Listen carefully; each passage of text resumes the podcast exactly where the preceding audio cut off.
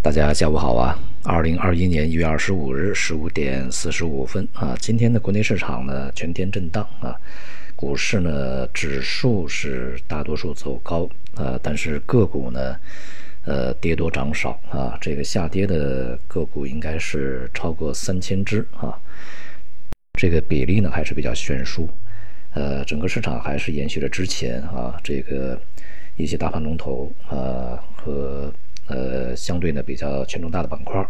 在过程中呢对指数起了一个支撑作用，但是这个众多数的这个个股和板块呢是在盘中进行阴跌啊，所以呢整个市场的分化也还向极端方向发展啊，这里面的结构啊，呃，在未来呢恐怕进一步失衡，呃，仍然会持续下去。因此呢，就是我们上周讲的啊，这个个人投资者在未来的投资过程中，确实啊，对于工具的选择以及个股还是基金，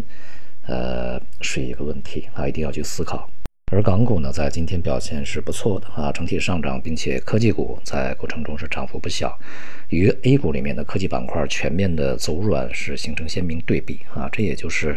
呃，整个南下资金或者说整个大的一个机构资金配置啊。呃，流向这个低估值的港股啊，去追求这种这个呃价差的这种呃填沟作用。当然，反过来也就意味着啊给 A 股的估值呢相对太高了啊，这个港股的估值呢还是不错的。未来呢，由于 A H 呃迟早会打通，也就是港股和 A 股的这估值也这个迟早会相接近。当然啊，对于相对配置而言，相对表现的配置而言，这是一个呃理所当然的必然的一个选择。今天呢，债券市场也是稳定的上涨啊。从目前的这个情况来看呢，呃，虽然说呀，这个货币政策呢边际收敛啊，但是总体来讲，在今年，呃，特别的这个严重的收紧可能性也不大啊。这是一个。另外呢，就是在前期，整个的市场的基准啊，尤其是债券呢，呃，它的一些收益率呢，也已经反弹了一定时间啊。所以说，今年开始，尤其上半年呢，整个债券市场会变得相对比较平稳一些。以利率债啊最为典型，那么十年期的这个国债收益率啊，预计会重新啊向三附近去回落。这样的话呢，也会呃使整个的债券市场啊，利率债尤其是啊变得平稳以及回升。而现在呢，这个高于三的啊三点一，最高的是到三点四啊这样的一个收益率呢，对资金来说确实是有吸引力的。所以今年呢，整个债券市场在内外资金的这个。呃，追逐之下啊，外资呢也会持续流入，呃，那么都会带来一个比较平稳的一个结果，可能会好于呃外围的这个债券市场。同时呢，呃，人民币也会由此啊受到一个持续的这个支持啊，汇率上面变得比较坚挺一些。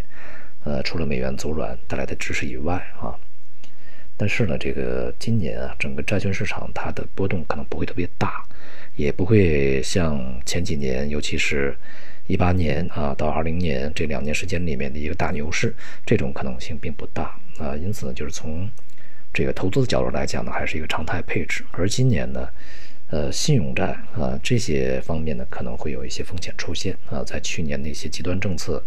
呃撤出以后，那么在今年信用风险啊会较去年啊预计会多一些啊。所以呢，在相关的一些这个市场里面，不管是债券，还是一些呃信托啊，这些资管计划，甚至一些银行理财产品啊，都有可能会面临着一定的这个风险啊，就看它里面投资的是一些什么样的内容啊。如果是信用债的话，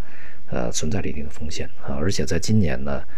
呃，对于尤其是各种各样的理财啊，无论是哪些金融机构的。大家呢也需要去提高警惕啊，因为在去年年底到今年的年初，呃，银保监会呢也已经比较鲜明的提出这样的一个观点啊，就是要在银行的理财层面要打破杠兑，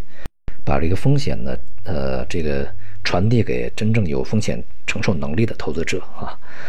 那么既然是这个打破刚兑要传递风险，那可能就会出现。银行系理财产品的一些这个，比如说是延期支付啊啊，收益不足不至呃不及预期啊，甚至是可能会出现一些违约啊，都有可能的。那么银行系的尚且如此，其他的一些这个机构的话，可能风险更大一点啊。今年呢，个人投资者对于这些吧啊固定收益品种呢，还是要呃尤其加以关注啊。风险呢排雷总是要有一个过程，从最外围的 P2P 民间借贷、高利贷的到这个各种各样的什么私募啊，到这个资管计划，再到啊信托，再到理财啊，它是一总有这样一个过程的。这个其实道理很简单啊，债券和信贷不良违约都那么高，那么相应的一些品种它也不可能不可能没有这个坏账的这个呃隐藏啊，坏账的这种暴暴露。所以呢，不管是债券类的品种还是股权类啊，都是一个结构性。这里面呢，就看你怎么去选啊。行业和板块你选对了没有啊？长期的这个大逻辑是否符合？呃，理财产品你选对了没有？里面它的持有的一些这个资产是否是比较安全啊？或者是少去踩踩雷的？其他市场呢，总体来讲是比较平稳啊。这个大宗商品也好，汇率也好呢，都是处在一个非常狭窄的区间里面波动啊。整体来讲是一个调整状态。市场呢，还是要等待更多的啊一些这个基本面的变化指引呢，才会对整个系统性的行情呢做出一个大的方向啊这个判别。而外围市场在近期的一些这个上涨呢，一个是速度比较慢，第二个成交比较低啊，第三个呢就是这个它的参与结构呢，大多数还是一个散户推动啊，也是越来越走向失衡啊。这里面的这个结构的切换也在呃不声不响的在进行。预计在未来呢，这个全市场啊，各个金融市场之间呢，呃，有望呢，慢慢的啊，这个摆脱之前呃非常强烈的相关性，